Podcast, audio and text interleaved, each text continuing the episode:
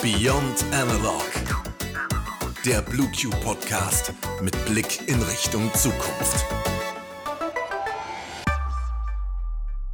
Herzlich willkommen zu Beyond Analog, dem Blue Q Podcast rund um die digitale Transformation. Heute geht es darum, wie Leadership auch in ungewissen und sich wandelnden Zeiten gemeistert werden kann. Unternehmen und GeschäftsführerInnen stehen vor verschiedenen Herausforderungen, ob Digitalisierung, Corona, Führung auf Distanz oder vieles weitere. Wie man das alles in den Griff bekommt, darum geht es heute. So, da sind wir auch schon wieder nach unserer kurzen Osterpause. Ich hoffe, du hattest schöne Osterfeiertage, Maike. Jetzt sind wir auch schon wieder natürlich mit vollem Ernst dabei nach unserer tollen Osterfolge. Ganz genau. Im letzten Themenmonat ist uns nochmal deutlich geworden, wie schwierig es ist, Dinge zu koordinieren, wenn alle an unterschiedlichen Orten sitzen. Auch wir müssen uns natürlich zwischendurch absprechen. Auch wenn es dabei dann nur um Kleinigkeiten geht, bedarf das schon mehr Planung so auf Distanz, als wenn wir alle im Büro sind. Da ist die gesamte Führung nochmal eine ganze Nummer härter. Daher ist ja auch die Inspiration für unseren aktuellen Themenmonat rund ums Führen auf Distanz entstanden. Denn letztendlich hängt es meistens an den GeschäftsführerInnen oder TeamleiterInnen, gewisse Aktionen in die Wege zu leiten, damit man schwierige Situationen eben auch meistern kann. So sind wohl aktuell die größten Herausforderungen, vor denen ArbeitgeberInnen und ArbeitnehmerInnen stehen, die fortschreitende Digitalisierung, die Veränderungen der Arbeitswelt durch das Coronavirus, aber natürlich auch Faktoren wie Arbeitsorganisation und Motivation und natürlich die psychische Gesundheit des Teams welche durch die ersten Aspekte eben stark herausgefordert werden. Und deshalb haben wir uns ganz einfach gedacht, machen wir dazu unseren neuen Themenmonat, damit ihr einen Eindruck bekommt, welche Herausforderungen es gibt, wie man ihnen entgegenwirken kann und warum das alles überhaupt wichtig ist. Exakt. Wir haben euch ja in dieser Woche bereits eine der Herausforderungen und Lösungen vorgestellt. Für diejenigen, die das nicht so verfolgt haben, es ging um die Tatsache, dass ja mittlerweile so gut wie jeder im Homeoffice ist. Maike, diesen Satz sagen wir so oft. ja, das stimmt, aber so ist es nun mal. Das haben wir ja in unserem Podcast auch schon das ein oder andere Mal erwähnt und drüber gesprochen. Herausforderung ist da ganz einfach die räumliche Distanz, die vorhanden ist, wenn es um dezentrales Arbeiten geht. Die Kommunikation sollte dabei auf jeden Fall nicht leiden, denn nur wenn man sich regelmäßig Updates gibt, auch auf die Distanz alle Informationen austauschen kann und miteinander spricht, können die Abläufe wie gewohnt beibehalten werden. Wie gewohnt ist wahrscheinlich unmöglich. Aber ja, die Strukturen sollten ähnlich bleiben, das stimmt. Vor allem sollte Kollaboration auf Distanz ebenso möglich sein wie vor Ort, also die Zusammenarbeit im Team. Denn die gemeinsame Arbeit findet ja nicht nur durch Absprachen statt, sondern manchmal müssen auch Dokumente oder ähnliches gemeinsam bearbeitet werden. Da bietet es sich an, eine Plattform für all diese Dinge zu haben. Denn wenn alles mit unterschiedlichen Plattformen, Apps etc. geregelt wird, dann verliert man einfach schnell den Überblick. Und eine Plattform, die sich für die Zusammenarbeit beim dezentralen Arbeiten besonders eignet, haben wir ja diese Woche auch schon vorgestellt, nämlich Microsoft Teams. Teams ist da echt ein gutes Beispiel und eine super Lösung. Aber so eine Plattform suchen sich ja in der Regel nicht die Mitarbeitenden aus, sondern eher die Führungsebene. Die sollten ihre Mitarbeitenden natürlich im Idealfall kennen und die Anforderungen des ne Unternehmens ebenso. So lässt sich dann eine passende Methode finden. Denkt die Führungskraft dabei nur an sich, also ein bisschen egoistisch, kann das aber auf jeden Fall schnell schiefgehen. Ist ja auch je nach Unternehmen anders, wie die Hierarchien sich verhalten. Im Idealfall sollte die Zusammenarbeit von Führung und Angestellten ja harmonisch verlaufen und man sollte solche Herausforderungen gemeinsam stemmen. Die realen Herausforderungen im Team, die Arbeitsprozesse und auch die zwischenmenschliche Zusammenarbeit werden von allen gestaltet und gelebt. Im Team ist es eben am besten. Also sollten auch alle Teil des Teams sein. Da sind Hierarchien vielleicht mal zweitrangig. Trotzdem ist es bestimmt alles andere als einfach, ein Team zu führen und in so ungewissen Zeiten wird es noch komplizierter als sonst. Das darf man auf jeden Fall nicht unterschätzen. Die Verantwortung, die Führungskräfte übernehmen und die Masse an Entscheidungen, die eine Führungskraft treffen muss, wären für viele Menschen sicher eine große Hürde. Naja, aber wie das Ganze wirklich ist, kann uns vielleicht Nico besser beantworten. Ich meine, er als unser Geschäftsführer musste ja in der vergangenen Zeit, in der sich ja wirklich massiv viel verändert hat, das Unternehmen am Laufen halten. Dann tätige ich mal wieder einen Anruf.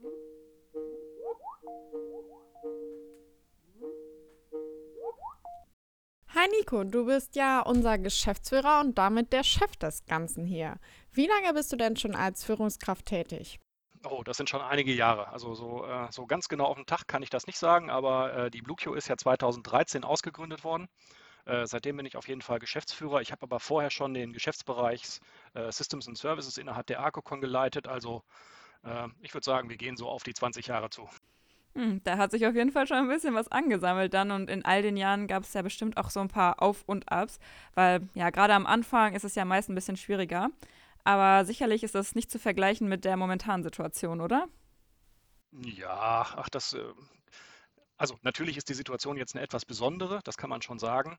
Ähm, aber Herausforderungen und spannende Themen gibt es in Wirklichkeit immer. Ne? Und äh, das Niveau, auf dem man sich dann bewegt oder, oder wie man den Herausforderungen äh, begegnet, das entwickelt sich natürlich immer weiter und, und man gewinnt Erfahrungen dazu. Aber langweilig ist es, glaube ich, noch nie gewesen und langweilig wird es auch nicht werden.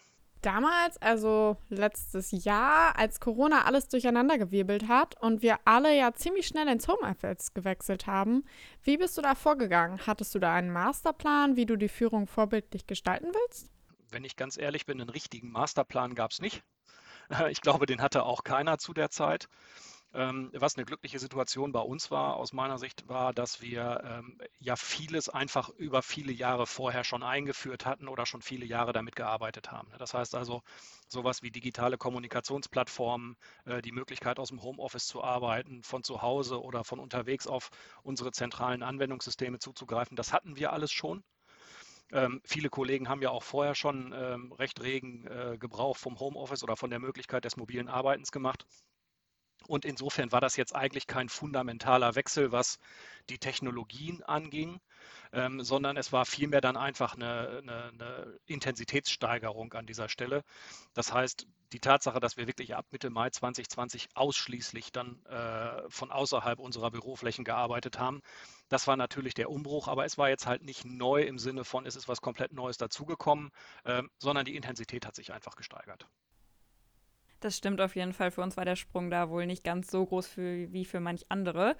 Mm, aber du hast natürlich auch so eine Art Vorbildfunktion für uns, weil die Mitarbeitenden orientieren sich natürlich in erster Linie daran, was der Chef, also du, so vorgibt. Und äh, trotzdem hast du dich ja auch mit uns allen immer ausgetauscht und versucht, uns alle in auch Entscheidungen mit einzubeziehen. Wo ist da die Grenze? Also welche Entscheidung sollte eine Führungsperson lieber alleine treffen und welche mit dem Team besprechen und die anderen mit einbeziehen? Also ich glaube nicht, dass es da eine starre Grenze gibt, an der man sich orientieren muss. Ich, ich glaube, dass man eigentlich alles äh, diskutieren kann und auch, auch eigentlich alles typischerweise diskutieren sollte, wenn halt nicht irgendwelche äh, äh, Vertraulichkeitssachen dadurch verletzt werden. Es kann ja im Einzelfall immer mal irgendwas geben, was man einfach nicht in, in der Breite diskutieren darf oder, oder wo man die Information nicht teilen darf. Aber ansonsten, glaube ich, kann man eigentlich alles diskutieren.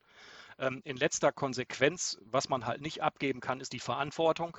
Und insofern bleibt die Entscheidung dann natürlich auch ähm, im, Regel, im Regelfall in vielen Stellen einfach bei der Führungskraft selber, ob ich das jetzt bin oder, oder ob das halt Leute aus unserem Führungsteam sind, die dann die Entscheidung treffen. Ähm, ich glaube, dass es sinnvoll ist, einfach äh, sich über die, die Gedanken auszutauschen und recht intensiv auszutauschen, auch in unterschiedlichen Kreisen mal auszutauschen, denn man selber hat ja immer nur seine persönliche Perspektive auf die Themen. Und ähm, das kann ein sehr gutes Bild sein, das kann aber auch ein Bild sein, was vielleicht ein bisschen schräg ist oder, oder was vielleicht bestimmte Aspekte einfach nicht hat, weil, weil das tägliche Arbeitsumfeld einfach ein anderes ist und sich da dann einfach Input und, äh, und äh, Vorschläge oder Ideen von anderen anzuhören oder Verbesserungsvorschläge anzuhören, halte ich persönlich immer für einen guten Weg. Und ähm, wenn man jetzt so zurückguckt, die letzten zwölf Monate, glaube ich, dass wir davon auch profitiert haben, denn gerade was so die, ähm, äh, den, ich, ich nenne es mal den Komfort der Arbeit ähm, von außen angeht. Da sind ja doch einige Verbesserungsvorschläge dann nochmal gekommen äh, aus dem Kollegen- und Kolleginnenkreis, äh, wovon wir dann nachhaltig auch profitiert haben.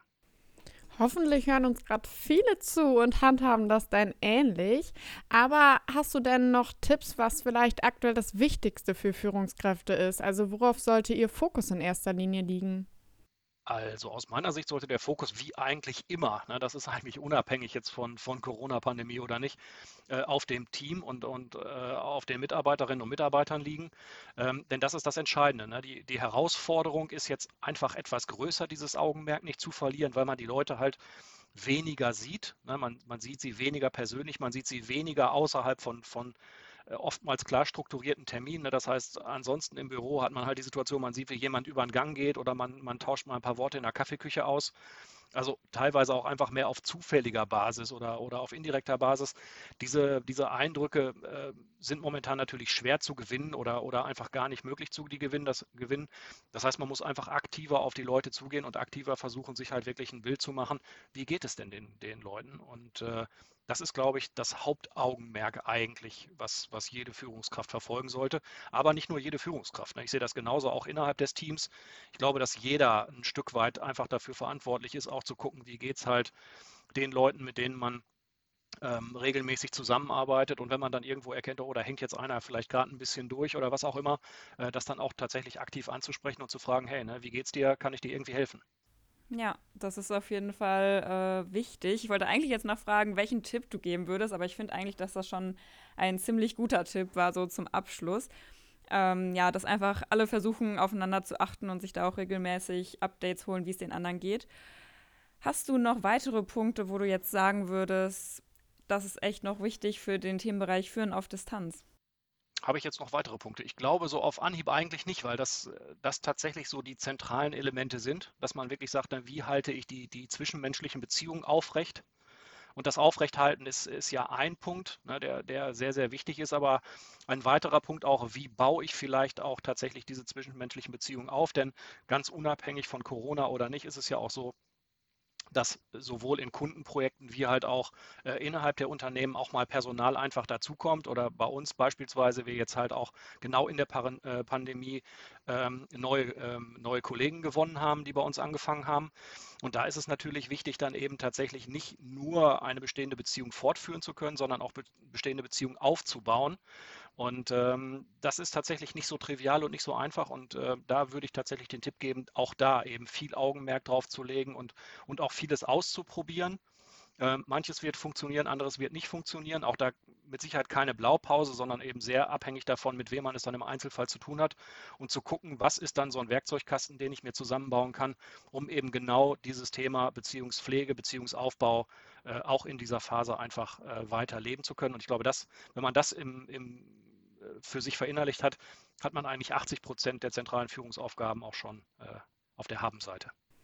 Okay, super. Dann bedanken wir uns für deine Zeit und ähm, dass du uns unterstützt hast und wünschen dir noch einen ganz schönen Tag. Ja, vielen Dank, dass ihr mich eingeladen habt und euch auch einen vielen schönen Tag noch. Tschüss. Immer wieder gerne. Ciao. Ciao.